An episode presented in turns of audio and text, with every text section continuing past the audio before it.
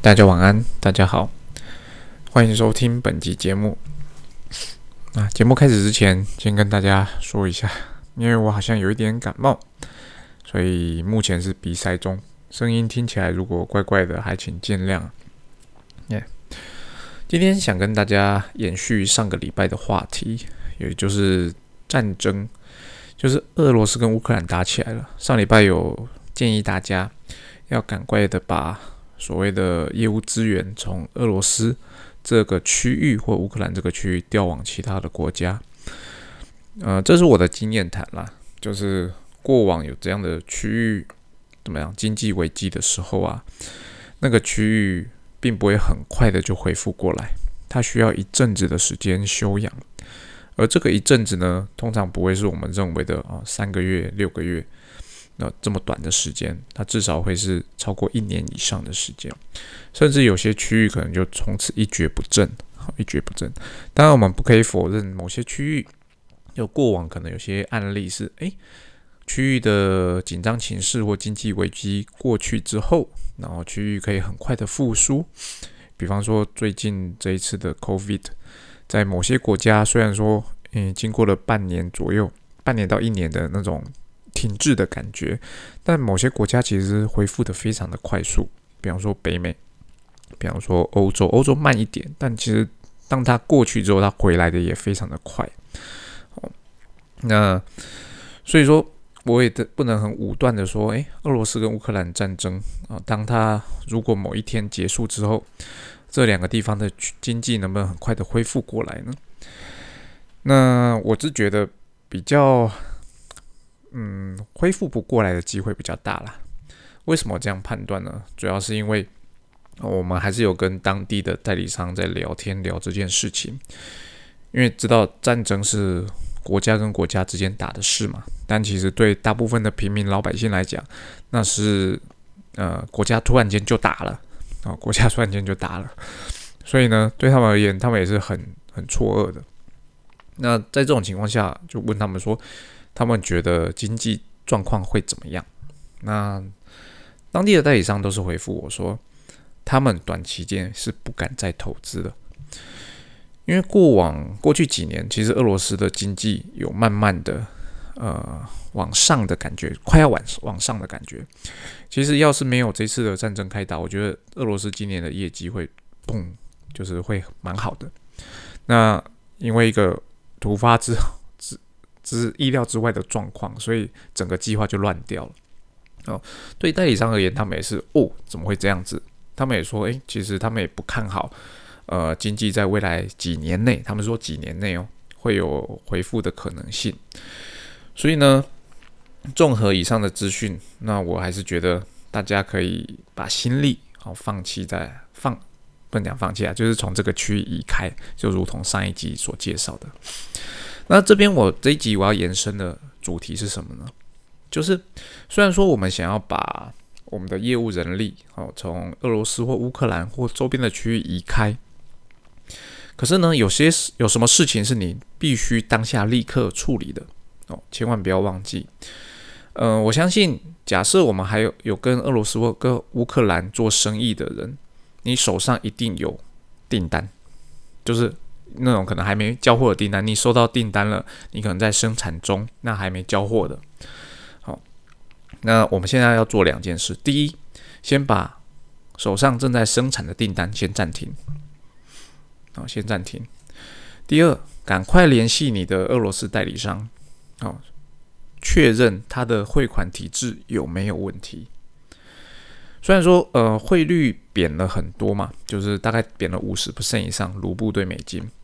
对，而且国际 SWIFT 组织把它把大部分也不讲大部分了，大概就是一部分俄罗斯银行的汇款的机制给冻结了，但其实他们还是有办法汇款出来的。那先确认你的代理商他有没有办法汇钱，也就是说，如果你的设备是先收了定金再制作，交货前收尾款的话，先确保你这个设备做出来之后，你真的可以收到尾款。哦，所以先现在就是先把生产给暂停，然后呢，联系你的代理商，确认说，诶，你们钱到底汇不汇得出来？哦，这第二个，以及问代理商说：“诶，你们现在汇率贬成这样，这个案子有没有要继续进行？因为他进行下去，他可能是赔钱的，因为你可能还有将近七十 percent 的那个尾款还没付出来哦。看每个设备不一样，也许是五十，可能是七十，但你就想嘛，假设他是五十 percent 的尾款没付来，代理商他现在汇率跌了百分之五十，也就是说他必须汇百七十五 percent 的钱出来哦。因为他原本可能只要汇五十五十块给你，可是他这一次因为他的卢布大贬，所以相对而言他会等值于七十五块钱的金额给你。我在这种情况下，代理商是不是还要继续执行这个案子？哦，那我相信代理商的客人，也就是这个设备的终端买家，他一定是要求你要继续执行的，因为合约就是合约嘛。但是呢，代理商也要看说，诶，我继续执行。损失比较大，还是我不执行的损失比较大？所以这种这种时候，你就要直接问代理商问清楚，这个案子还不要够哦，够或 no 够？因为你不走的话，我们的做法就是把定金没收嘛。哦，当然我们不会这么硬的，因为这是一种非常时期的状态。我们可能说啊，假设设备真的还没有一个雏形做出来，它也不是刻制机，那我们定金可能就先保留，那等未来你要买其他设备或。整个状况过去之后，我们再把它这个定金试出，看你要转成其他设备还是怎么样。那如果你觉得啊这个案子就没救了，那那可以你就定金我们就是没收嘛，那整个订单取消。哦，这不是我们身为制造商要直接执行的哦。记得我们是跟代理商是伙伴，所以我们要跟代理商讨论这件事情。如果他确定他的钱汇不出来，哦，就算你设备完成了也没用嘛。啊，如果说他觉得这个案子，就算完成了，他反而会赔钱，他宁愿不要做了。哦，那也就让我们知道嘛。那在这种情况下啊，如果设备呃已经完成了七八成，我们就必须跟代理商，哎，这个设备可能是刻制化的，我没办法销售了。那如果你后面不要了，那我这定金可能没办法还你。我也没办法保留。那如果他买的是那种标准设备，你可能还可以转卖的。这种时候，我们就可以跟代理商说：“诶，那这样好了，那我就这次因为特殊案子，我同意你取消订单。那你这个定金我先帮你保留着。那保留的期限可能看多久了？然后可能半年、一年啊。之后看你想要买其他设备的时候，我就转成其他设备的定金。我用这样的方式，好去处理这样的事情。”好，千万不要忘记这件事情要处理哦。为什么呢？就像我讲的，公司啊，其实我们身为业务，我当然觉得我订单收进来了，我定金收进来了，我就是要把设备完成嘛。设备完成之前，我要负责把钱收回来嘛。那现在的问题是在于，我们可能收不到钱，不是代理商不愿意付钱，他可能真的就是他想付钱，他可能有国外的账户，他用美金的账户，他想付钱，可是他。这些美金账户，他没办法透过他目前的汇款的管道把钱汇给你，哦，这是一个问题。第二，到时候你找不找得到运输的方式把这个东西运给他，这还是另外一个问题哦。哦，就算他真的可以把钱汇给你，哦，他也愿意汇给你。等到那个时候，啊，假设战争还没打完，那结果各国的制裁又更严重了。比方说，空运你进不去，海运你也进不去，这个时候你怎么办？哦，你这个时候你代理商怎么办？哦，虽然说我们的 pattern 可能都是 X work 或是 FOB，但是呢，到时候你货还是出不去啊，你货还是出不去啊，就变成虽然说你收到钱了，但你货卡在这里，卡在公司就是一个所谓的仓储的成本。那对于代理商而言呢，他货他钱都给你了，但他收不到货，但他可能没有考虑到会有这样的状况。这种时候，其实我们在目前这个阶段，如果你手上还有那种还没交货的订单，你就应该跟代理商讲清楚，要是有这个情况的时候，我们要怎么处理？我们要怎么处理？这是额外提醒听众的啦。如果你以前没有遇过这样的事情的话，那这一次遇到了，记得一定要跟代理商讲清楚，呃，这些以下的可能状况，然后双方讨论好我们要怎么处理。哦，我们要怎么处理？哦，不要认为我是太悲观哦，只是因为看太多的案子了，也不能讲看太多案子，经历过太多的案子了。哦，这种情况下，通常呢，呃，保守一点是比较好的哦，保守一点是比较好的。好，除此之外呢，还有一件事情要特别的考虑到。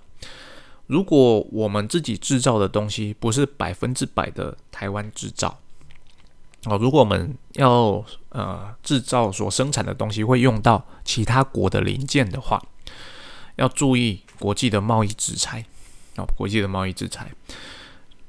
假设今天哦，美国政府说你不准卖什么吧吧吧东西到俄罗斯去，那你就要注意说你自己买的哦这些怎么算我们设备的零组件里面有没有被列为可能制裁的品项？如果有的话，那千万不要卖哦，除非你不卖，你不跟美国做生意哦。如果如果你还要再跟美国做生意的话，我会建议啦，这两国之间还是挑美国吧。哦，挑美国，毕竟他们截至目前为止依然是世界最大的经济体。哦，经济体。有些时候我们可能会心存侥幸的心态，就说：“哎，我是小公司啦，哦，那贸易制裁抓不到我。”可是呢，事实上是没错。但是这个问题就在于，假设你只要被抓到一次，哦，你后面都不用玩了。哦你后面都不用玩了，那它可能不止影响，不只是你销到美国去哦，它可能影响到你销到所有跟美国友好的国家哦。所以说，如果我们自己制造的设备有用到美国的零件的话，那要特别注意哦。贸易制裁有没有特别要求说，诶，不能销售到俄罗斯去？过往的话，其实美国他们那边都有要求，诶，不可以销售到伊朗去哦。哦，那我相信。呃，大家 B to B 生意做这么久了，你一定有所谓可以转还之道啊！我这边也不想讲的太清楚，你一定有办法可以销售到当地去。但是呢，就是一句话，千万不要直接卖过去啊！千万不要直接卖过去。那这就是我今天想跟大家分享的一个主要内容。嗯，那我们对俄罗斯的代理商，我们还是要有一些基本的底线要守住。那也不能讲底线守住了，我们就是前面那些讲的，那你要确认这个东西，你要先停止这个东西的生产，确认代理商那边钱汇的出来，确认他还要这个设备，那以及说如果他真的还要这个设备，那他钱也汇得出来，到时候我们如果没有办法有运输方式送到俄罗斯的话，该怎么办？哦，这个是在这个阶段我们要先讲清楚的啦。然后接下来是延伸的话题。刚刚提到的就是，诶，区域经济会受到影响。那有没有可能某些市场会因为这次的战争而开始往上发展？这是我在呃业务会议中询问我的同仁们的。虽然说战争开打了，我们不喜欢看到这样的状况，但是站在生意啊做生意的角度，站在生意人的角度，我们是业务，我们有发觉到。可能会有什么商议起来吗？哈，那我第一直觉就是我认为军武产业会起来。那军武产业会起来的原因很自然嘛，你打仗就是需要武器啊，打仗就是需要武器。你不知道这个仗会打多久，而且这一次的战争一打下去，我相信那种欧洲各国就会开始的加强自己的军备武装。所以我认为军武产业是一个可以呃注意的产业，但是呢，老实讲，一般的台湾的民间企业不太可能去接触到军武产业啦。哦，就算你真的有在做军武产业，你也不会很明白的讲出来，因为这太敏感了，太敏感了。这边只是提醒大家，军武产业是可能会涨涨，诶，不能讲涨起来，军武产业可能是会发达起来的哦一个市场。第二个市场是什么呢？哦，我个人认为是航太业，航太业。当然，航太业在这段时间，应该说过去两年是非常的沉寂，但其实有看到复苏的迹象了，复苏的迹象。而且再来，其实航太跟军武是有一点相关性的，所以我认为航太业会起来啊。第三个产业是什么呢？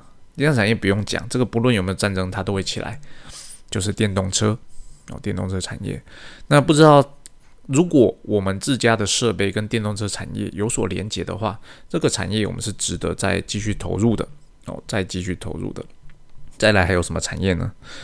嗯，我反而会觉得跟石油相关的产业会好一阵子，会好一阵子，因为现在的油价真的是越来越贵。那油价越来越贵的情况下，表示需求大于供给嘛？那在这种情况下，那产油国那边一定不会减少它的供给哦，它就是赚它的哦。那跟石油相关的产业有哪些呢？啊，这个就是看你自己的业内有没有这样的讯息啦。如果没有的话，我这边讲可能也听不懂。那我们公司其实跟石油产业有一点相关，啊，不能讲有点相关。我们设备我知道会卖到那样的产业去，所以这样的产业是我会特别去注意的啊，注意的。以上就是我呃从这一次的俄罗斯跟乌克兰战争衍生出来的话题跟大家分享。那这些话题其实就是我的经验上告诉我应该要这样子做。那我相信如果没有遇过这样的事情的啊业务同仁们，可以从中得到一点 information。那同样的，其实我蛮喜欢做案例分析的。如果听众里面你们觉得手上有什么案例，你觉得想听听看别人会怎么处理的话，其实我很欢迎，看是不论是写信给我或是留言给我，我看到的话，我觉得那个话题不错。我就会在节目中跟大家分享，毕竟我的产业是我的产业，听众里面也不一定就是像我一样是比较呃机械产业类的。那如果有其他产业的，其实我也很乐意用我的看法、我的观点去跟大家说，诶，如果是遇这样的案子，我会怎么去思考这件事情？我会怎么去分析这件事情？啊，那以上就是这一期的节目，跟大家做分享。那谢谢大家收听，晚安。